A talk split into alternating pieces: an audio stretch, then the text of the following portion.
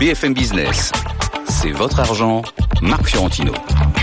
Oui, alors oui, c'est votre argent, c'est votre week-end et c'est une émission vraiment exceptionnelle. Nous allons revivre la semaine ensemble et quelle semaine Sans langue de bois avec de bons coups de gueule. Jingle. Elle remplace cette semaine Laure Closier et va poser à sa place les questions pertinentes et impertinentes. Aïcha Missi, bonjour. Bonjour Marc. Comment ça va? Très bien et vous? Est-ce que vous êtes contente d'être Ah, mais- au fauteuil? Ah oui, ah oui, Ça reste oui. le feu, non? Ah mais fire. Mais Bon, Alors pour ceux qui ne l'ont pas vu, elle est en tenue cuir et ça va Je être... suis en mode Johnny Hallyday. C'est en mode génialité Ouais. D'accord, j'avais pas reconnu. Mais vous le savez maintenant, pour une émission exceptionnelle, il faut des invités exceptionnels. J'ai donc l'immense plaisir de vous présenter nos Jedi de l'économie et de la finance. Alors lui, vous le savez, il part encore plus vite qu'il ne pense, mais comme ce qu'il dit est intéressant, écoutez-le bien. C'est Alexandre Baradez, chef de la stratégie de marché chez IG. On dit IG maintenant IG, On dit plus IG Market. Non plus, juste IG. Bon, vous avez, vous allez parler doucement. Je vais essayer. Il y a beaucoup de sujets, alors il faudra des... L'homme est un gérant de talent. C'est pour cela qu'il est directeur général de Talents Gestion. C'est Alain Pitou. Bonjour Alain. Merci. Bonjour. Oui, bonjour. Bah, Et merci. alors c'est notre visu de la semaine. Il est stratégiste le jour et figurez-vous que j'ai trouvé des trucs. Regardez. Il est romancier la nuit ou le soir. Il va nous expliquer ça. C'est Régis Béguet, Lazare, frère gestion. Alors c'est quoi cette histoire? Je, suis- je suis gérant action le, le jour. Oui. Et euh, c'est quoi ce qui sort? ah, Ce qui va sortir euh, en septembre, c'est Snow, le prochain aux éditions euh, Lucien Souni. Donc vous écrivez, vous écrivez quoi Des romans? J'écris des romans, ouais, des romans, des romans qui parlent de finances parfois, qui Un peu comme vous, Marc. parfois, qui parlent Comme euh, vous. un petit peu comme vous. J'ai- lu le vôtre d'ailleurs, l'un des vôtres. Donc vous continuez à très bien. Je Des vous félicite. Moi, je vous ai euh, offert une autre, une autre histoire de trader. Donc ça c'est ça. Qui s'appelle L'autre histoire de trader, il s'appelle Weather Futures et, et mon fils est de droite. C'était C'est un de nos grands spécialistes des petites et valeurs moyennes. C'est ce qui lui a permis d'ailleurs d'être sur le podium en 2017. Bravo, Jérôme. Jérôme Fauvel, responsable small cap de la Française AM. Ça fait quoi d'être sur le podium? Oh, c'est toujours sympathique, bien sûr. Sympa quand même. Oui. Non, ça, voilà, vous en foutez complètement. Non, non, On va refiler votre place bien. à quelqu'un d'autre. hein. Bon, pour l'instant, on verra. euh, Mais je préfère quand mon fonds est, est bien classé, ce qui a été le cas également. Ah bah, il a été bien classé l'année dernière, Oui. 2017. Ouais. Combien euh, dans les, on va dire dans les premiers, oui. Bah, très bien. Alors lui, vous le connaissez, hein, c'est un jeune et brillant économiste, spécialiste en plus, je le dire à chaque fois, de la Chine, des pays de l'Est et de la muscu. Christopher David, responsable de la recherche macroéconomique chez Saxo Bank. Et alors pour ceux qui n'ont pas l'image, on a retrouvé des photos de lui à la sortie de son club de muscu. Bravo. Mais mettre ça sur Twitter, c'est quand même un peu osé, non? Ah, Vous, savez, j'ai pas totalement nettoyé mon profil Twitter. Il y a quelques Bah, photos cas, qui cette restent. photo est très très impressionnante. Hein. On, dirait, on dirait presque Schwarzenegger. C'était au début quand il a commencé. Ouais, mais oui, c'était avant de gonfler un peu. Et on attaque On y va, c'est parti. Lundi, on va parler de train, de chouchou, de gare et de cheminots. C'est la réforme de la SNCF. Mais oui, j'entends siffler le train. Ce n'est peut-être pas la réforme la plus importante, mais c'est sûrement une des plus symboliques. Édouard Philippe a repris une partie, une partie seulement des recommandations du rapport Spinetta, et en particulier l'abolition du statut de cheminot seulement pour les nouveaux entrants, certes, pas pour les employés actuels de la SNCF. Ça, c'est malin, mais c'est déjà un pas. Le gouvernement veut aller vite. Il veut procéder par ordonnance si ça bloque. Les syndicats sont un peu déstabilisés. Ils savent qu'ils jouent leur va-tout. S'ils perdent de la bataille du rail, un de leurs fiefs, ils auront du mal à s'imposer sur les autres dossiers. On a quand même l'impression que ça bouge enfin en France. Christopher, c'est la première fois depuis 95 qu'un gouvernement s'attaque aussi frontalement euh, au, au statut de, chemi- de cheminot et, au statut de la SNCF. Est-ce que la réforme va dans le bon sens? Bah, elle va dans le bon sens, même si ça ne va pas résoudre le problème d'endettement de la SNCF. Le problème d'endettement de la 50 millions, c'est SNCF, effectivement, c'est lié essentiellement au mauvais choix stratégique depuis 2007. Grenelle, l'environnement ont mis sur les lignes TGV. Donc, c'est pas vraiment le statut de cheminot aujourd'hui qui est problématique en termes d'endettement. Mais dans une société où finalement on accepte de moins en moins les inégalités, Macron a été talentueux en cataloguant un peu les cheminots comme des privilégiés. Et on l'a vu, je crois, il y a des sondages qui soulignent que c'est 60-70% de la population qui est en, fa- en faveur du changement du Ils statut. considèrent que les cheminots sont des privilégiés, Tout donc il faut leur enlever leurs privilèges. Exactement. Sauf que là, on leur enlève pas leurs privilèges. Non, c'est encore plus intelligent. On les enlève uniquement pour les nouveaux entrants. Donc évidemment, si vous êtes en poste, vous allez en profiter jusqu'à la fin de votre carrière. Et automatiquement, vous serez certainement moins intéressé pour vous mobiliser pour les nouveaux entrants afin de faire grève. Donc là, c'est vraiment un coup gagnant, je pense, pour Macron. Mais quid de la dette Pour le coup, euh, le, le gouvernement reste assez évasif sur la question. Bah, on résout pas le problème de la dette, parce que concrètement, c'est des problèmes d'investissement. Et là, il faudra voir effectivement quels seront les autres points, mais c'est vrai que c'est le problème fondamental qui n'est pas aujourd'hui résolu. Jérôme Pouvel Oui, non, mais en, en fait, il faut voir que le gouvernement avait déjà fait quelque chose sur Orange France Télécom. 45% du personnel d'Orange a, a actuellement le statut de, de, de fonctionnaire. Et d'autre part, je pense que les syndicats savent très bien que euh, en 2019, la concurrence sera ouverte Absolument. pour le Ah, régional et en 2021 pour les grandes lignes. Donc, euh, je pense qu'ils n'ont pas tellement de, de marge de manœuvre, en fait. Ça, effectivement, faut pas mettre en, en parallèle le, le, le, le problème de la dette, qui est un problème de, de surinvestissement, qui est pas un problème de déficit accumulé, comme la dette française, qui est un problème de déficit accumulé. Donc, il y a un lien direct avec le statut des fonctionnaires et les dépenses euh, sociales. Euh, là, en l'occurrence, sur la SNCF, le problème de la dette, il n'est pas lié au salaire des cheminots ou à leur statut ou à leur temps de travail, il est lié aux investissements qui ont été faits. Donc c'est vrai que mettre en parallèle, leur dire on va changer votre statut parce qu'il y a de la dette, c'est une manière un peu bizarre de, de, de, de Surtout qu'ils communiquer. complètement. Euh, C'est pas ouais, leur sujet. mais je les comprends. Je veux dire, c'est pas vraiment leur, c'est pas vraiment leur, leur, leur problématique. Leur problématique, c'est, euh, enfin, la problématique de, de la SNCF, c'est euh, l'efficacité. Et, et cette efficacité, elle passe peut-être par un changement du, du, du statut des cheminots. Mais je crois qu'il faut oublier la Et termes, de, en termes de timing, est-ce que le gouvernement a raison d'aller aussi vite? Bah, le gouvernement, euh, comme on le disait, il a un avantage sur les gouvernements précédents, c'est que il avait plus ou moins annoncé euh, tout, ce qu'il ferait. Donc, euh, autant profiter de la bonanza dont il bénéficie pour lancer les réformes au plus vite. Ouais. Alain Pitous, est-ce que ces, ce- ces projets de réforme amo- amorcés par Macron renforcent l'image de la France chez les investisseurs étrangers? Oui, sûrement. Oui. Alors après, moi, ce que j'ai en tête surtout, c'est la méthode. C'est-à-dire qu'en fait, euh, Macron utilise une méthode euh, qui est assez, euh, qui met un, pour lequel c'est assez difficile pour les syndicats de répondre. En fait, c'est-à-dire qu'il aborde les choses de manière très rationnelle. Ils mettent sur la table des rapports qui décrivent plein de choses, qui disent ça ne peut pas continuer comme ça, et surtout qui laissent entendre un message que tout le monde doit entendre. Et d'ailleurs, les syndicats aujourd'hui l'ont bien entendu. C'est que l'État pourra pas sauver tout. C'est-à-dire qu'en fait, il va bien falloir trouver des solutions qui montrent que l'État ne ce message, on l'a entendu souvent avant, Ouais. mais et oui, mais là, il, il ouais. passe. On comprend pas pourquoi il passe maintenant alors qu'il est Bah, parce qu'il est mieux préparé. C'est-à-dire qu'en fait, je pense que Ouais. euh, le- L'environnement l'environnement et puis ça, ils bombardent. C'est-à-dire qu'en fait, ils prennent les méthodes, ils prennent les sujets les uns après les autres en décrivant les choses de manière très rationnelle. Ils décrivent les choses. Et, et, et on retrouve donc en 95, on voyait, c'était absolument, on avait agité des chiffons rouges. Quoi. Bon, la situation a bien changé, mais là, il y a en rationnel, on peut pas dire grand-chose. Enfin, on imagine mal des pancartes disant euh, on veut préserver le statut des nouveaux arrivants qui vont euh, dans 20 ans. Enfin, c'est c'est impossible quoi. Donc donc les, les syndicats se retrouvent un peu coincés. Les, les sondages euh, Oui, oui. qu'on fait dans le public donnent 70% des Français sont pour ce, ce type de changement. Il y a un truc aussi, les syndicats sont pris à leur propre piège, c'est euh, on remet simplement les cheminots euh, dans, la, loi- dans le cadre de la loi travail, enfin, de- de- du code du travail classique, quoi. C'est-à-dire, bah, il est bien ce, ce, ce code du travail. Finalement, on l'a pas trop changé que ça. Revenez dedans. Et donc là, c'est complètement impossible de lutter contre ça. Alexandre, l'image de la France. La méthode, effectivement, je trouve qu'il y a une méthode qui ressemble, alors en plus positif, je trouve, mais à celle de Trump. Ça, Ah on oui. passe très rapidement d'un sujet à l'autre, on enchaîne les sujets, on enchaîne la, la dynamique. Euh, C'est ce qui fait aussi peut-être que Trump, on en parlera tout à l'heure, euh, a peut-être commencé à déraper sur la partie des tarifs, pensant que comme tout le reste, ça allait passer de manière euh, évidente et que les marchés allaient saluer ça euh, également. Mais effectivement, il, a- il applique une méthode similaire à celle de Trump. Ah oui, vous comparez les deux, plus- non, c'est- non, c'est osé. Beaucoup plus positif en revanche sur l'aspect type de réforme. Et puis j'ai l'impression aussi qu'il s'occupe pas de sa cote de, réf- de sa cote de popularité, donc il passe les sujets qu'il estime être importants. Et quand on regarde la réaction des marchés à l'époque de son élection, ça a été un feu d'artifice derrière. Donc il n'y a, pas de raison particulière de faire marche arrière sur ce type de, de méthode. Ça a été un feu d'artifice aussi après l'élection de Trump. hein, cela dit, les, les, les marchés, si on veut.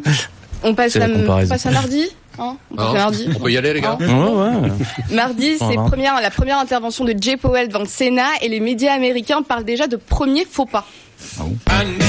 C'était sa première sortie officielle depuis qu'il a remplacé Janet Yellen, le patron de la Fed, Jay Powell. S'est exprimé devant le Congrès. Il a eu un discours assez clair et direct. L'économie américaine va très bien. Elle risque la surchauffe. La Fed devra donc continuer à monter ses taux d'intérêt peut-être plus vite et plus haut que prévu pendant ce temps. Les experts sont divisés sur le niveau des taux d'intérêt que l'économie peut supporter sans souffrir ce qu'on appelle le taux naturel et sur celui que les marchés, eux, peuvent supporter. Pour Goldman Sachs, c'est 4,5% sur les taux à 10 ans qui provoqueraient une vraie secousse, pas les 3% dont on parle tout le temps. En fait, on a le sentiment que et l'économie et les marchés absorbent de mieux en mieux des taux d'intérêt plus élevés. Alexandre, quelle impression euh, vous avez fait le premier discours de Jay Powell J'ai bien aimé. J'ai bien aimé. C'est beaucoup plus affirmé que Yellen. C'est Ouais. plus précis. C'est timé. Il nous parle d'une économie US qui a Mais deux ans juste devant elle. Pourquoi les médias US ont parlé de faux pas? J'ai pas trouvé qu'il a fait un faux pas. Ah, moi quand vous regardez l'évolution des taux, par exemple, qui sont les, les bons indicateurs de ce type de déclaration, le taux 10 ans, il n'a pas remonté au-delà des niveaux qui avaient déclenché la, la première vague d'aversion au risque. On était à 2,80 2,90, 2,95, on est resté sous les 2,90. Donc il n'y a pas eu de grosse panique de ce côté-là. Le dollar a assez peu réagi. Il n'y a pas eu de mouvement particulier. Donc euh, c'est aussi pour ça, on en parlera peut-être tout à l'heure aussi, que le, le- la réaction des marchés euh, qu'on a en ce moment, voilà, forte phase d'aversion au risque, je trouve que le timing par rapport au rythme de croissance actuel est assez particulier. Donc J. Powell, moi j'ai bien aimé sa façon de parler, précis et euh, positif sur l'économie, surtout très positif sur l'économie, ça c'est important. Christopher Je- moi, je, je vous avoue pas avoir regardé le discours, j'ai juste vu les, les annonces. Moi, je m'en doute. Mais, Mais je comprends pas les. j'étais à la salle. Ah oui, d'accord, on peut pas tout faire. On peut pas tout faire en même temps. Le mec, il fait pas son job. Euh, mais concrètement, en fait, aujourd'hui, ce qu'il faut, être, il faut être très très franc, c'est on ne sait pas du tout à partir de quel niveau les taux d'intérêt vont commencer à faire peur au marché. Ils Effectivement, m'ont dit 4,5 Goldman. 4,5 Goldman, C'est la certains panique, parlent hein. de 3, mais globalement, la probabilité, et là je serai en désaccord euh, notamment avec ce qui a été dit par Powell, c'est que selon son diagnostic, pour le citer, il considère que l'économie américaine est en pleine forme et va aller même encore mieux dans les prochaines années. Simplement, vous avez des indicateurs qui vous montrent au minimum qu'on est sur un retournement du cycle industriel, l'ISM manufacturier par exemple. Bien sûr, pas de récession en, ligne, en Vous, perspective. vous continuez à, à dire ça, hein tout à fait. Non, non, mais euh, Mm. c'est intéressant. Pour vous, on n'est pas en surchauffe. Non, non. Vous avez, si vous regardez l'ISM manufacturier depuis le mois de septembre, on est sur plutôt un cycle de retournement. Euh, vous avez également sur l'évolution du crédit, le crédit impulse, euh, les crédits commerciaux, etc. Tout cela indique quand même un ralentissement. Pas d'inquiétude, mais malgré tout, ça ne veut pas dire qu'on, ça corrobore, pour, de mon point de vue, l'aspect plutôt fin de cycle aux États-Unis. Mais juste pour... Ouais, Pardon, ouais, pas en surchauffe, pas encore, mais on est quand même dans une économie qui va très très très bien, qui, qui croît à un rythme très soutenu depuis de nombreuses années, dont le taux de chômage est en dessous du niveau euh, minimum auquel on considère que c'est un niveau d'équilibre, hein, c'est-à-dire 4,1%, et, euh, et une politique, pour le coup politique politicienne américaine, qui est très incitative. Donc on peut Très pas pro-business, quoi. très pro-business et très incitative. si donc pas probablement elle va une- rapprocher le haut de cycle cette politique. Et, et, et donc euh, euh, Monsieur Powell, il a, s'il a fait un faux pas, c'est peut-être euh, au titre de ce que disait euh, Greenspan, euh, vieil aphorisme. Si vous avez compris ce que je viens de vous dire, c'est que je me suis mal exprimé. Donc peut-être qu'on a compris ce qu'il voulait dire et que donc il s'est mal exprimé. Mais euh, en tout cas, il, il a raison de d'amener ce sujet parce qu'il va bien falloir qu'il arrive à un moment donné euh, sur la table. Ce sujet est probablement euh, Jeannette Yellen, euh, c'est notre point de vue en tout cas, a, a tardé un peu quoi. Alain Pitous. Les- Il s'endort, Alain Pitous. Non, non, non, non, non, non, je m'endors pas. Je, je suis. Moi, j'ai l'impression qu'il est justement, il a été trop clair, effectivement. C'est-à-dire qu'en fait, il sait pas ménager euh, de possibilités de d'aller un peu moins vite sur euh, ces hausses de taux. Euh, il en annonce pratiquement quatre. Euh, Ouais, c'est ça, il a donné le programme. Ouais. Ouais. Et Et c'est ce euh, qu'on demande. On demande toujours aux banques centrales. non, enfin, on demande qu'il soit, euh, qu'il donne une direction, euh, et ça suffit. C'est-à-dire que là, je pense qu'il est allé un peu loin.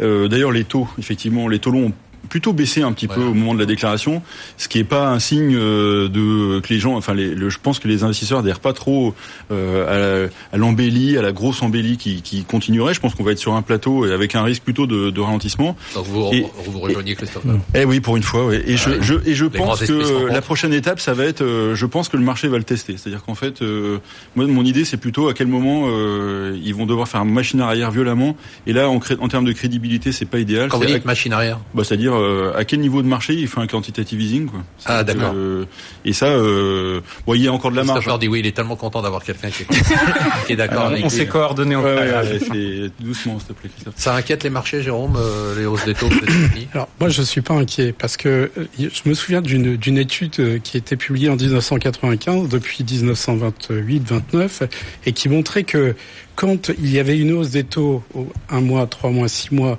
et que c'était accompagné d'une euh, d'une bonne tenue de l'économie, en fait pendant quelques semaines, c'est-à-dire un à trois mois, les marchés réagissaient et repartaient ensuite parce que derrière il y avait une nouvelle. Moi donc cet aspect ne m'inquiète pas du tout. Et je pense que ce qu'a dit la presse américaine, en fait, c'était peut-être ce qu'on a peut-être pas trop regardé, c'est qu'en fait, ils voudraient s'attaquer à la règle Volcker, euh, qui est de, de dire que finalement, les banques pourraient de nouveau euh, spéculer euh, entre guillemets sur la base des capitaux propres et que ça serait euh, On est reparti pour un tour. quoi. donc voilà et je pense que c'est peut-être ça alors c'est peut-être ça qui a inquiété Alors. Il y a un autre élément, je pense qu'il faut avoir en tête, c'est euh, il, il annonce aussi euh, que le quantitative easing, enfin le, le- pardon, la- ils vont entamer la réduction du bilan de la Banque centrale américaine. Et ils vont faire quelque chose sur les quatre ans. Ils veulent normaliser le bilan, c'est-à-dire revenir à quelque chose comme 2500 euh, euh, milliards de dollars. Euh, c'est du jamais vu. C'est-à-dire que enlever autant de liquidités Ouais, euh, en si peu de temps, c'est du jamais vu. Donc je pense que Ça aussi, on, ça. on se met un peu en risque, d'autant que euh, en parallèle, nos amis japonais euh, commencent à dire qu'il va bien falloir réfléchir à une fin d'un quantitative easing aussi là-bas. Enfin, ça s'appelle pas comme ça, mais enfin la même chose. Donc ça, c'est quand même un sujet. Euh, Sujet d'inquiétude quand même. faire des expériences avec 2000 milliards de dollars, je trouve que c'est un peu embêtant. Quoi. On passe à mercredi. Et mercredi, on va parler de la Chine. La Chine. Ouais, et Monsieur Jinping, qui adore son poste de président, et il l'adore tellement qu'il a décidé de le garder bah, toute sa vie. C'est la nouvelle mode. Vous vous faites élire plus ou moins démocratiquement, souvent moins que plus, et une fois élu, vous supprimez les limites de mandat et vous devenez président à vie. C'est ce qu'a annoncé le Parti communiste chinois cette semaine. Il veut faire sauter la limitation des deux mandats présidentiels et Xi Jinping, notre ami Xi Jinping, pourra dès lors devenir président à vie. Vive la démocratie. Évidemment, comme c'est la Chine, personne ne réagit ou ne proteste.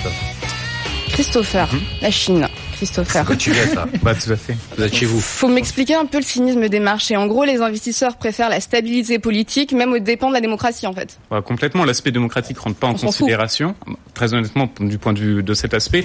Et surtout, euh, la Chine a de très très nombreux chantiers qui sont entamés. La nouvelle stratégie commerciale de la route de la soie, des développements extrêmement intéressants dans tout ce qui est nouvelles technologies, intelligence artificielle, et surtout l'aspect shadow banking, parce qu'on a eu cette affaire d'assureur qui a été repris en main par les autorités chinoises. Et pour mener à bien l'ensemble de ces réformes, certainement que les marchés et d'une certaine manière, j'oserais vous dire, c'est aussi mon avis personnel, il faut mieux quelqu'un qui a une stabilité politique, on sait qu'il veut aller au bout de ces réformes-là. C'est chaud là ce que vous dites là. Attention. Alors, je conteste pas Ah, que... Là vous dites il vaut mieux un président à vie. Non, mais tout- en tout cas, dans le cas de la Ah, Chine aujourd'hui, démocratie. dans le cas, dans le cas de la Chine, en tout cas aujourd'hui, c'est l'interprétation qui est faite, et c'est vrai qu'on sait où il veut aller très clairement en termes de réforme. Il faut être très franc. Alors, je ne conteste pas l'aspect indémocratique, hein. Ah bon, mais ce que quand je veux même, dire, c'est que quand on, Ça, a- c'est bien. on reproche souvent à nos présidents quand les spa- qu'ils n'ont pas le temps de mener les réformes en cinq ans, Oui, là, Bah, on y va pas critiquer chef. 40 ans, il n'y aura pas de problème. Bien. Non, mais je pense que c'est un homme qui est en mesure de mener à, à bien ses réformes. Et en tout cas, il rassure les marchés à l'heure actuelle. La, la gestion de l'affaire sur les- l'assureur chinois était extrêmement bien menée. Pas de réaction des marchés le lundi matin euh, négative. Donc ça montre aussi qu'il y a, je pense, une bonne euh, conception des nécessités en termes de réforme. Alexandre. Oui, je, je suis d'accord avec cet avis-là. Je pense que la, la, la, la stabilité est perçue par les marchés comme un élément positif. C'est affreux ce que vous dites. Heureusement Je ne n'y a pas je ne juge de... pas l'aspect démocratique. Pour les gens fois, qui c'est sont pas en le- dehors pas de la finance, écoutez ça, ça doit les... Oui, mais Compliqué. regardez, ce que le marché voit, c'est depuis son mandat, on a des indicateurs qui sont stabilisés, des taux de croissance qui sont stabilisés, des PMI qui restent au-dessus de 50 pour l'instant, donc des indicateurs de confiance sont bien orientés. Il y a une volonté aussi de dynamiser un peu sa demande intérieure. On sait que c'est aussi un besoin pour la Chine, c'est important, indépendant là, des un exportations. point. Vous nous dites que la Chine va bien Je dis que sur les marchés, il n'y a pas de signaux de panique. Regardez, Les indices chinois n'ont pas montré de signaux. Il y, a, il y a eu la réaction suite au marché US, mais c'est les marchés US qui ont traité tout le monde avec eux, Non, non, mais je parle pas de marché, là je parle d'économie. euh, ça- C'est stable. C'est stable. C'est stable, donc il n'y a pas de, il y a pas de plus signaux. sur ralentissement. Ouais, Et c'est aussi un retour des clients qu'on a. La, la Mhm. thématique du ralentissement est vraiment quelque chose qui revient depuis quelques mois. Il y a encore un Ral- ralentissement de la croissance chinoise. Tout à fait. Encore. Oui. Assez. euh, enfin, bien sûr, on va pas parler des chiffres officiels, mais je veux dire, si vous regardez les éléments au niveau, euh, notamment du crédit, vous avez quand même même un ralentissement qui est vraiment en marche. Ralentissement, vous dites Jérôme Oui, oui, il y a un ralentissement. Alors qui était peut-être, qui s'exprime peut-être un peu plus maintenant, puisque avant il y avait le parti, le, le comment, les organes du, qui se sont rencontrés en les organes du Parti communiste qui se sont rencontrés congrès, en octobre, le congrès, Mm. et donc effectivement il fallait euh, montrer une, une économie plutôt florissante. Donc vous dites mais, euh, maintenant on laisse les vrais chiffres. Et puis je pense que l'économie jap- euh, japonaise chinoise est passée dans une autre phase. Autant auparavant c'était une économie en, en- en réveil, c'est-à-dire qui s'orientait vers les exportations, autant actuellement c'est une économie qui cherche à se développer sur le domestique. Et d'ailleurs le président qui euh, euh, dont Président Ravi. le président à vie, il y a que deux présidents, c'est-à-dire Yamao et lui, qui ont euh, le droit, ont eu le droit de mettre leur pensée dans le dans les statuts du Parti communiste. Et donc euh, c'est l'une de ces de ces orientations euh, qui est l'environnement et qui est aussi euh, de mettre en place un, un suivi médical, social, etc. pour, Alors, Pitous pour les gens. Pour moi, ce... enfin, on le voyait venir un petit peu, ça sentait un petit Ouais. peu, ça faisait un moment qu'on le voyait venir cette affaire-là, et c'est plutôt un réflexe de peur qu'autre chose. C'est-à-dire qu'en fait, je pense que c'est euh, un- les autorités chinoises ont peur de vivre ce qu'a vécu euh, Gorbatchev euh, dans les années 90. Ils veulent surtout pas revivre ça, donc euh, on sert de tous les côtés. Euh, je pense que c'est un peu le coup de trop. Alors après, euh, humoristiquement, il y en a qui disent est-ce qu'il va pouvoir tenir jusqu'en euh, 2049, qui sera le centenaire de de la, la Parti communiste chinois. Je pense que ça va être un peu long peut-être, mais enfin bon, pourquoi pas, avec de bons médicaments. Mais l'autre problème aussi, c'est que euh, on se retrouve dans une économie où les Chinois s'en vont. C'est-à-dire que, euh, en fait, on n'est pas comme en Russie à l'époque où on pouvait pas partir. Là, les Chinois partent. On a énormément de Chinois qui s'en vont. On retrouve aujourd'hui des entreprises européennes et américaines qui ont du mal à trouver des expats pour s'installer là-bas à cause de la pollution. Quand vous êtes là-bas, vous êtes coupé du monde. Vous n'avez pas d'internet.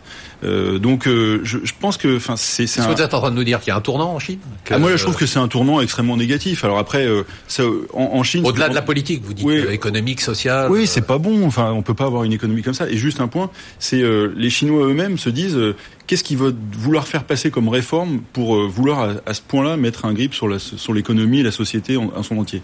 Donc, je pense que c'est pas un- c'est pas quelque chose de très bon et c'est pas un très bon indicateur. Alors peut-être qu'à court terme, euh, les, les traders vont être contents, mais euh, je pense qu'à plus long terme, c'est pas très bon pour l'économie ni l'économie mondiale. Ouais, de toute façon, ça n'a jamais été très bon quand euh, il y a eu une forme de dictature ou de, Moi, je de trouve, oui, oui, centralisation des pouvoirs. Ouais. Ah, enfin, pardon, mais je suis un petit peu surpris par ce débat parce que je n'avais pas compris que la Chine était, était devenue une démocratie. J'ai dû louper une étape à un moment Non, ça donné. l'a jamais Ça été. pas. Non, mais ça va plus loin. Là, ça, je ça- là, découvre tout d'un coup, la Chine, tout ça. Il y aurait, il y aurait, euh, il y aurait, C'est assez euh, flippant, ce serait une dictature. Bon, d'accord. Euh, ce qu'on peut dire quand même sur ce sur ce brave homme, c'est que euh, il a mené une politique euh, anticorruption euh, euh, extrêmement dure, qui a aussi consisté évidemment À à éliminer un clans, certain nombre d'opposants au passage, Ouais. mais quand même, il a assaini assez assez profondément euh, un certain nombre de pratiques dans l'économie chinoise. Premier point. Deuxième point, euh, c'est quelqu'un qui a une conscience euh, écologique. Il y a eu euh, euh, des tournants importants. Il n'a pas tellement le choix. hein. Euh, dans, il n'a pas forcément tellement le choix. Parce y a bon, il y a une un, euh, politique. euh, voilà. Je défends pas Ouais, spécialement non, la, non, mémoire. comme vous sentez, si vous, si vous voulez le défendre. mais euh, je veux dire, voilà, d'un point de vue euh, euh, économique euh, et d'un point de vue euh, effectivement stabilité euh, du système, c'est plutôt quelqu'un qui, qui est. Non, mais ce qu'il y a, c'est qu'aujourd'hui, je trouve qu'avec les moyens modernes de contrôle, Attends, si euh, vous dites on va avoir de grandes élections démocratiques en Chine avec plein de partis qui vont être représentés, etc. je- Enfin, je sais pas si vous avez vu ce, ce truc avec euh, les caméras euh, qui détectent les, tout le monde dans la rue. Enfin, on a changé d'air. Hein. C'est-à-dire qu'à l'époque, Tiananmen, c'était possible. Je pense qu'aujourd'hui, c'est carrément plus possible. Donc, euh, je suis bien d'accord que Mm. bon, Tiananmen, ça s'est fini à coup de, de char. Mais bon, c'est quand même euh, quelque chose qui est euh, un peu Donc vous plus, partagez euh, pas euh, l'idée Bah, de c'est un peu Christopher moi, je trouve c'est que c'est un peu d'avoir d'avoir des marchés d'avoir un environnement stable. Je cite. Ne partez pas, on se retrouve dans quelques instants pour la suite de la semaine et pour les recommandations de nos gérants.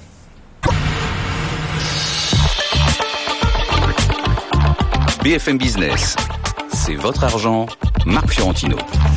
Et on se retrouve enfin dans une émission sans Emmanuel Le Chypre. Quel bonheur. À sa place, Christopher Dembic. Bonjour, rebonjour. Jérôme Fauvel, Régis Béguet, Alain Pitous de Talence Gestion, Alexandre Baradès, DJ et Aïcha Missi qui remplace Sarkozy. C'est quand même un bonheur de faire une émission à la fois sans Laure et sans Emmanuel. Je préfère le dire comme c'est pas enregistré, personne ne m'entendra. bon, On continue on, continue, je pense, c'est le mieux. On passe à Enfin, on jeudi. continue, ce sera peut-être la dernière, mais on continue. Mais non, mais non. Donc jeudi, on va parler pasta, risotto et élection italienne. Ah oui, c'est ça.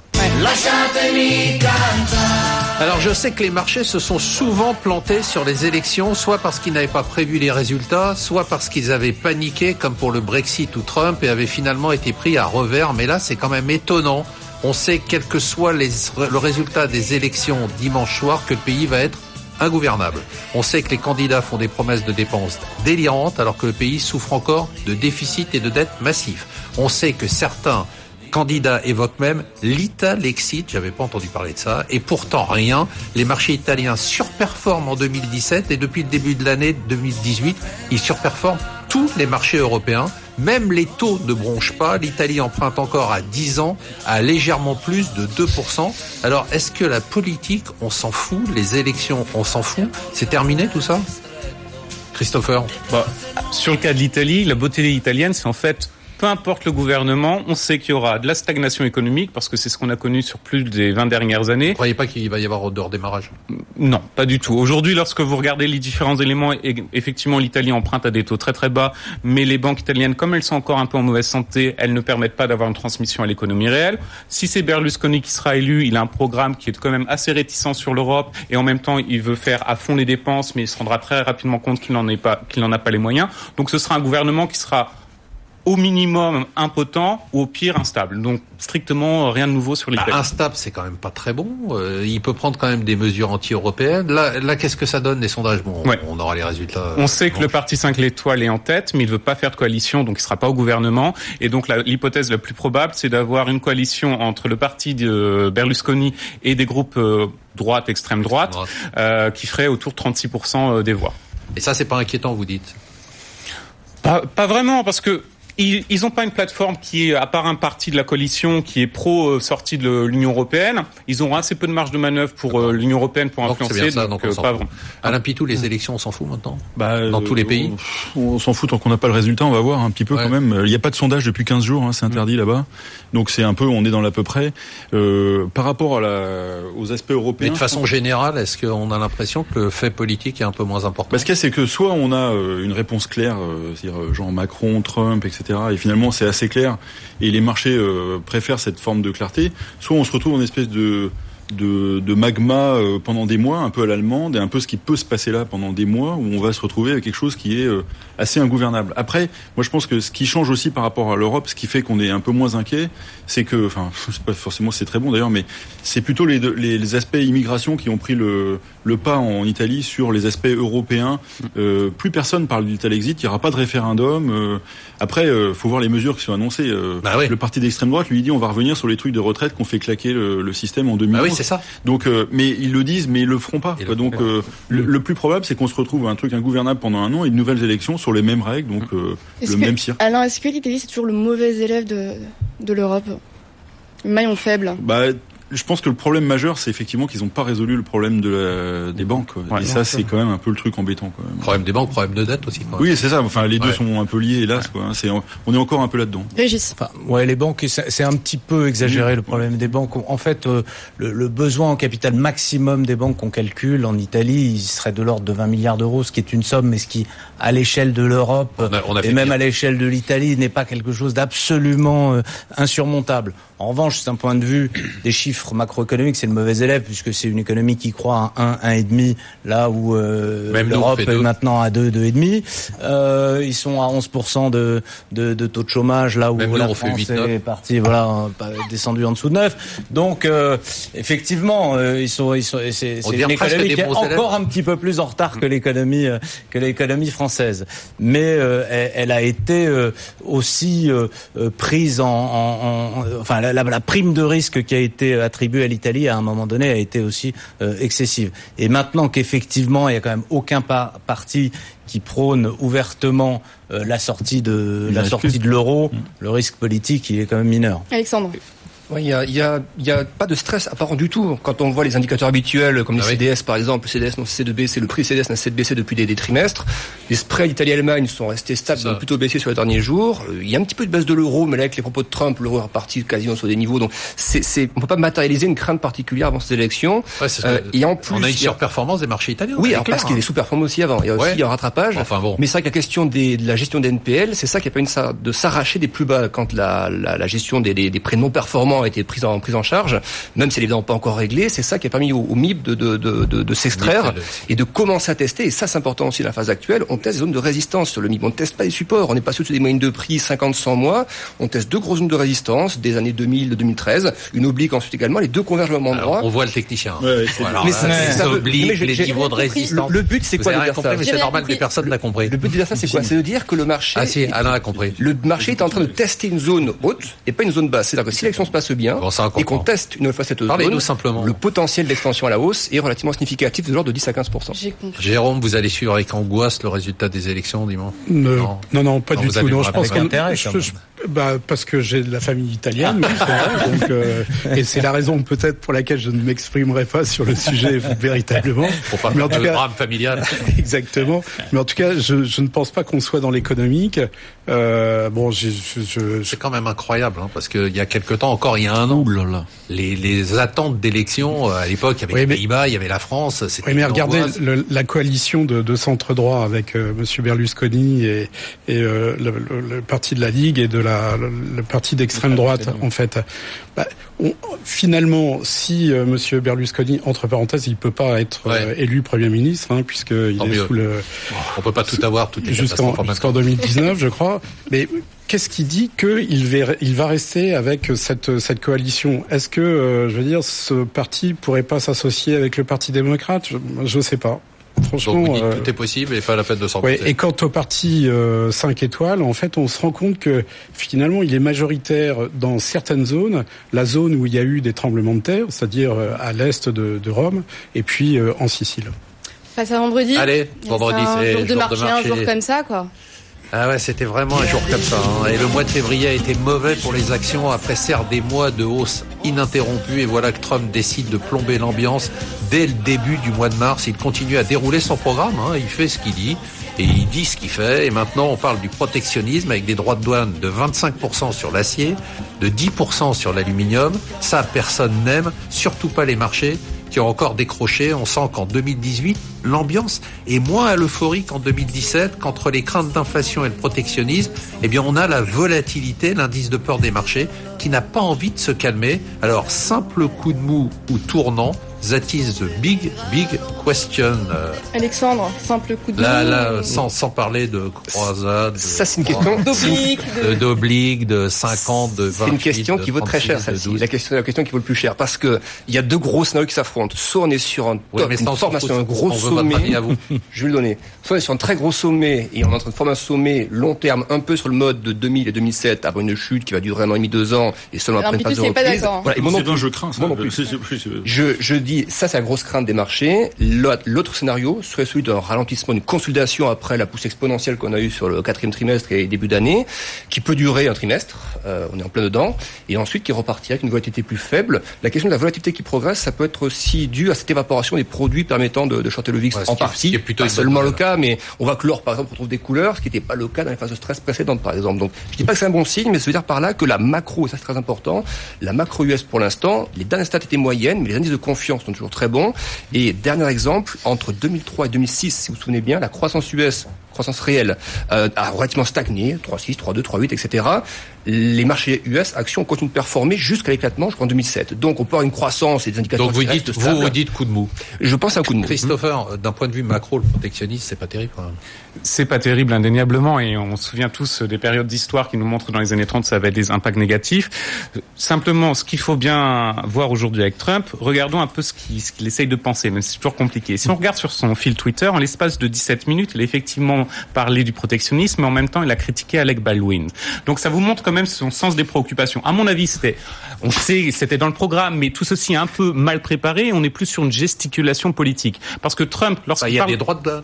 Oui, mais Et il l'avait dit pendant sa campagne. Complètement. Et il l'applique. Oui, mais on est sur des niveaux qui sont très faibles, probablement. Et surtout, c'est une gesticulation politique dans le sens où lui, il, il s'intéresse bien sûr à viser la Chine, mais que lorsqu'on regarde les importations Ouais. en d'acier aux États-Unis, ça vient Canada, Brésil. Euh, et Europe, Et, des pays finalement qui sont pas vraiment en mesure de jouer à armes égales avec les États-Unis. Donc c'est une gesticulation politique, il faut pas exagérer. Je pense que personne aujourd'hui n'a intérêt à une guerre commerciale, surtout pas les Chinois. Les Européens sont toujours un peu démunis face à cela. Donc moi je n'exagère pas cet impact. À mon avis, c'est beaucoup de buzz pour rien.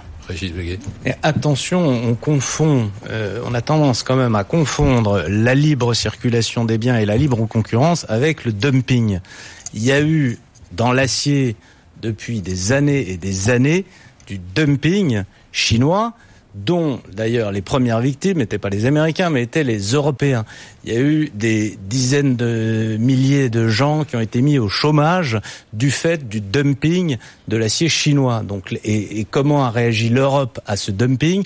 Avec avec lenteur d'abord, ça on peut, c'est rien de le dire, mais ensuite avec finalement des barrières douanières sur l'acier qui ont été de 25 à 35% euh, pour empêcher le dumping. Donc c'est pas complètement une nouveauté et une espèce de retour en arrière dans les années 30 que de mettre des barrières douanières si on se sent menacé par du par du dumping. Et d'ailleurs, Vous dites suis c'est pas- une mesure de rétorsion qui est à peu près normale. C'est ce que dit c'est une d'ailleurs, hein. mesure qui n'est pas complètement euh, Complètement. dénuée de sens. Et d'ailleurs, elle a plutôt très bien fait réagir les valeurs d'acier aux US euh, hier. Je sais pas si c'est ça. Moi, je, je- mon sentiment, c'est que les marchés ont baissé plus par la crainte de la hausse des taux, euh, crainte de la hausse des taux qui a provoqué donc la baisse des marchés actions, qui a provoqué d'ailleurs la baisse des taux. C'est toujours le, le- Très rapidement, Jérôme, vous inquiet Oui, parce que autant la hausse des taux, me, je veux dire, c'est cyclique, c'est normal après c'est de l'activité, euh, autant euh, cette mesure me, me rappelle, euh, je crois que c'était en juin de 1930, euh, le Ole Smoot euh, Act, euh, avec euh,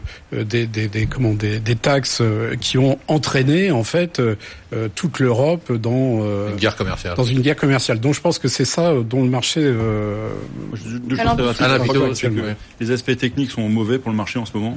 Ça, c'est quand même pas bon. La deuxième chose, c'est que je trouve que quand il y a des annonces de résultats, il faut absolument pas décevoir. Parce que là, le, le moindre, vu, euh, hein. la moindre virgule qui va pas, c'est euh, 10-15%, voire plus. Donc ça fait très mal. Donc ça, c'est deux éléments très négatifs. Deux éléments positifs, les résultats des entreprises américaines qui sont finalement pas si mauvais. Même chose en Europe. Et puis, bah, il y a beaucoup de liquidités. Donc, euh, Toujours autant. alors après, le, je pense qu'il faut faire attention, c'est qu'il y a une- un retour à la vérité sur les prix. Ça peut faire très mal euh, sur certaines valeurs. Donc sur les indices, ça peut être quand même un peu euh, délicat pendant quelques jours. Vous n'êtes pas très rassurant, les Ouais, gars. non. hein. Christopher, hormis tous ces thèmes super joyeux, quelle est l'actu de la semaine qui vous a marqué? Alors un, thème qui est intéressant parce qu'il y a une étude qui a été publiée aux États-Unis euh, soulignant que a- la, natalité, le taux de natalité sera un indicateur avancé de cycle économique. Et en fait, ils ont étudié sur les trois dernières récessions aux États-Unis, donc euh, depuis fin des années 80, euh, vous avez eu systématiquement quelques trimestres avant euh, une baisse du taux de natalité. Alors c'est intéressant, euh, je pense que c'est intéressant à souligner, c'est assez amusant parce qu'on essaie toujours de trouver des indicateurs avancés pour prédire une récession et là ça sort quand même du champ des indicateurs comme on en avant habituellement. Et donc là, où ça en est? Est-ce que ça nous indique quelque chose Ou Là, en non, pour l'instant, la natalité euh, Non, je croyais pas que, en vous je croyais que la, chute, c'était de dire que Non, non. il était en train. Parce qu'en plus, leur étude Donc, porte pas de chute, jusqu'à la dernière récession, donc on n'a pas des données jusqu'à aujourd'hui. Jérôme. Donc moi, c'est les 2% de, croissance euh, en France, mais au-delà de, de cela, c'est en fait le fait que cette croissance est due à la confiance des chefs d'entreprise. Et juste quelques chiffres, hein, l'indicateur du climat de confiance 2014, on est à 100, aujourd'hui on est à 115. Le nombre d'entreprises qui ont été créées euh, dans les PME ETI à 350 000 en 2017, on est au plus haut depuis 1987.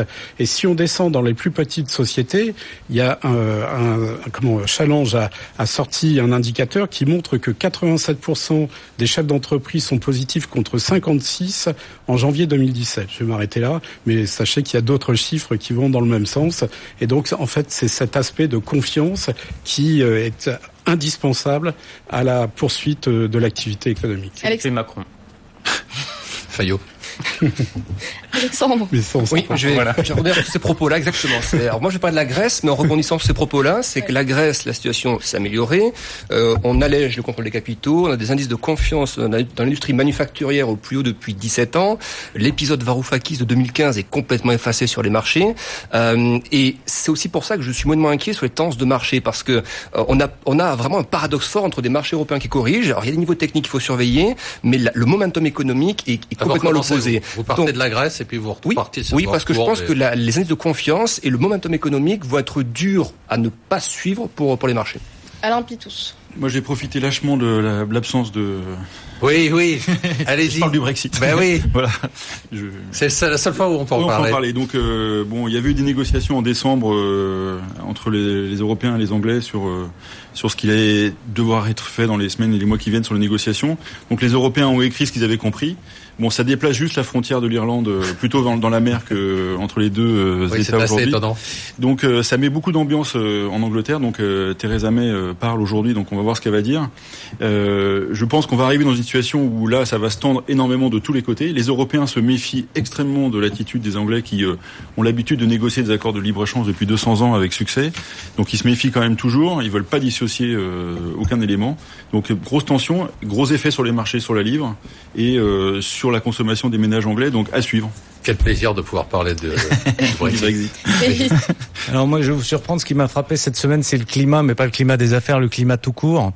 Parce que le climat tout court a conduit la France à être euh, fortement importatrice euh, d'électricité. Et ça, ça suppose qu'il y ait des capacités de génération d'électricité euh, à l'extérieur de la France. Or, compte tenu des prix de l'électricité euh, depuis euh, maintenant plusieurs années, il y a bien longtemps que plus personne n'investit dans aucune forme euh, de nouvelle génération d'énergie, sauf à prix régulé, donc mécanisme de capacité ou énergie renouvelable, mais plus aucune capacité de base dans le gaz, dans le nucléaire, dans le charbon. Et je pense que cette petit épisode où on est passé pas loin d'une difficulté va, inciter à, changer un certain nombre de choses sur ce marché. Aïcha, qu'est-ce qu'on fait? Le top 3 des gérants. Allez, on fonce. C'est parti. Numéro 1, Sébastien Lalevé, avec une perte de 7,7%. Il nous a recommandé, entre autres, showroom privé Ubisoft ou Weborama. Numéro 2, Alain Crouza Montségur. Lui nous a recommandé Publicis. Et euh, troisième, Romain Burnand, Moneta M. Il nous a recommandé Alten, Amundi et BNP. Alain Pitous, On fait la revue de votre portefeuille. On vend rien. On voit rien. Non. Vous sûr rien. Oui, On, désolé. euh, je répète, on répète Allez. même ce Ouais. que vous avez. on a Amplifon, Cancom, Nexens, Arkema, ALD, Vinci, Econocom, Air France et Elior. Ouais, France, on aurait mieux fait de prendre le train, justement. Oh. Ah, je- j'y jeu de pensais pas. formidable. Ça m'est venu comme ça, je suis désolé. Franchement, Le euh, talent, le talent. voilà. Ah oui, c'est un talent. Il y a un peu Euh, les mêmes sujets chez Air France que ouais, Avec le pétrole en plus. Euh, Et on achète quoi aujourd'hui? Alors on achète Atos. Donc euh, le titre a pas mal souffert depuis euh, quelques semaines maintenant. On vient de 130, on est euh, on était ce matin en dessous de 107. Bon, c'est une belle entreprise euh, française qui a pas mal de points forts euh, qu'on aime bien. hein. Donc ils travaillent euh, pour la transition euh, digitale de leurs clients. Ils travaillent beaucoup dans le big data et le et la sécurité informatique. Donc c'est quand même pas mal. Une croissance qui est euh, modeste, mais avec une belle marge, avec des perspectives qui nous semblent crédibles. Euh, et puis ils ont toujours une volonté, et je pense que ça a un peu pesé sur le titre, de faire des acquisitions. Donc à suivre. Alors c'est pas un investissement pour la semaine, mais euh, nous on est assez confiants sur le sur la durée sur ce titre-là. quand vous dites on vend rien, euh, vous pouvez vous Non. dire- non mais On vend rien. Non mais Pourquoi c'est non mais c'est je veux juste comprendre, c'est par principe, c'est pas. non non c'est pas par principe. Par c'est, euh, exemple, euh, soit quand vous avez une belle plus-value, vous avez certaines belles plus-values, ou quand vous avez une petite tôle, pourquoi vous... Il n'y a pas des moments où on se dit, tiens, bah, par exemple, Air France, euh, non, bah, je... Si, enfin je sais pas si vous vous rappelez Ouais, le portefeuille. dit, euh, Ouais, euh, ouais. voilà, je Le- gagne beaucoup d'argent. euh, Ouais, il y a quelques, c'était en septembre, octobre, je crois qu'on avait pas mal de lignes. Euh, on avait vendu, on avait allégé pas mal de titres euh, small mid qui nous avaient paru avoir bien monté. Là, ce qui nous reste euh, sur un horizon moyen long, on n'est pas inquiet. Ouais, on n'est pas inquiet sur ça. Ouais. Ouais. Et, et- et il vous arrive jamais de vous dire, bah tiens, là, euh, par exemple, vous avez l'air un peu inquiet sur les marchés quand même, tout à l'heure, euh, de vous dire, bon, bah oui, on vend parce qu'on rachètera plus tard. Ouais, alors bon, ça c'est la tarte à la crème, Non. mais ouais, j'ai entendu, on, tout- enfin tous les gérants ont fait ça depuis quelques semaines. C'est euh, stratégiquement, on change pas vraiment d'avis. C'est un peu ce que disait Alexandre aussi, mais on a écrété pas mal, quoi. C'est-à-dire qu'on a un peu de cash, mais là c'est pas une baisse suffisante pour euh, remobiliser massivement, sauf sur des coups comme ça. À TOS, on se dit bon bah c'est une chance de revenir sur ce titre-là à- en dessous de 110 euh, sur une belle valeur comme Donc ça. vous dites plutôt ces baisses de marché, c'est des opportunités pour Oui. rentrer sur des valeurs que vous avez observées depuis un moment. Exactement. ouais, D'accord. Jérôme, Jérôme, qu'est-ce qu'on Alors, fait Allez. vous nous avez recommandé Fija Cairo, on garde. MND, on garde. Alors, je veux dire, moi, je n'en ai plus euh, dans mes portefeuilles, mais en date d'aujourd'hui, je, je, je pense que je, je reviendrai parce que le, le, titre, a- le titre a baissé. Donc, euh, Donc on reste. Oui. On reste voir on en rachète ou pas? Non, non, parce que je. D'accord, on reste. Groupe LDLC, Je- là, je signe, oui, je reste. SES Imagotag? Bah, il y a une OPA, donc. Qu'est-ce qu'on euh, apporte à l'offre Oui, euh, pff, non, je pense pas, mais On euh, on peut le- on peut la retirer euh, si. Non, non, non, mais moi, c'est vous, hein, c'est votre portefeuille. Moi, je suis assez positif. sur- Je n'en ai plus, pareil, mais euh, je, je pense que c'est une belle valeur, oui. Groupe Gorgé Oui, oui, je reste, et Carlink? Bien sûr, oui. Kerling, 20% de hausse. Ouais, bien. Qu'est-ce qu'on achète? Alors donc, euh, je, aujourd'hui, je m'intéresse à un secteur qui est où la France est, est leader mondial, c'est celui des catamarans. Hein, Vous avez euh, Beneteau avec Lagoon, vous avez Fontaine Pajot, et puis vous avez un petit troisième qui en fait est une valeur en recovery qui s'appelle Katana et qui euh, a deux marques. euh, connues pour euh, ceux qui font de, de la voile. La première marque, c'est Katana, donc il faut savoir que les catamarans valent 1 million 2, 1 million 5. Et euh, la deuxième marque, c'est euh, euh, Bali, qui en fait est une euh, une marque euh, un petit peu moins chère et, qui marche euh, très bien actuellement. Euh, il faut savoir que la société donc a un exercice à août donc a, communiqué pour son premier trimestre donc au mois de novembre ou dans ces eaux-là sur le sur le mois d'août était déjà en hausse son chiffre d'affaires de 22 avait vendu euh, 35 de bateaux et a communiqué sur son chiffre sur son carnet de commandes en indiquant que la société ferait au moins euh, 35% euh, de chiffre d'affaires sur la vente de bateaux neufs euh, sur l'exercice qui se terminera en août euh, Donc on achète 2018. Donc juste un chiffre. En, en 2017, elle gagnait 4 centimes euh, par action et elle devrait gagner 11 ou 12 centimes par action en août 2018, donc ce qui fait quand même euh, trois fois le, une hausse de trois fois. Et euh, la société sera cash positif à partir de, de août euh, 2018. C'est une valeur en recovery. C'est Euh, des petites valeurs, c'est-à-dire ça, on peut en trouver pour un particulier sur le ouais, marché. ouais, ouais. Et c'est pas dangereux de se mettre sur ce type de valeur-là, c'est pas trop volatile. C'est le principe des small caps. Conserve longtemps. Non, non, non. Moi, je fais comme vous, quoi, qui garde son portefeuille non, non. pendant C'est 50 ans. d'entreprise. Hein. c'est- Non, Bon, non, c'est du long terme. Bah, écoutez, France J'adore, Télé. les gérants disent toujours ça. France Télécom en 2000, en 2001 Ouais, valait ouais. 245. C'est On a, critique. on a été à Voilà. 7 euros, donc euh, ça veut dire que On les grandes valeurs. parler. 245 pour France Télécom et 7 euros euh, un an et demi après. Donc ça veut dire que finalement les grandes valeurs peuvent tomber également de la même manière que, euh, que de, de- de petites valeurs. La seule différence, c'est la vitesse de la baisse. C'est-à-dire que la baisse est plus rapide. Mais sur une période de deux ans, la valorisation reprend le dessus. Bon, Aïcha, c'est déjà fini? C'était bien. Ouais, c'est sympa. J'ai trouvé ça cool. très bien. J'étais content qu'il soit pas là. Quelle tristesse. Merci de nous avoir suivis. Merci à tous nos invités. Alors, bien évidemment, de Marc, hein, parce que Marc Fiorentino. Mais on se retrouve la semaine prochaine pour une émission dont je peux déjà vous dire Je veux le dire. qu'elle sera, Je veux le dire exceptionnel. non, exceptionnelle.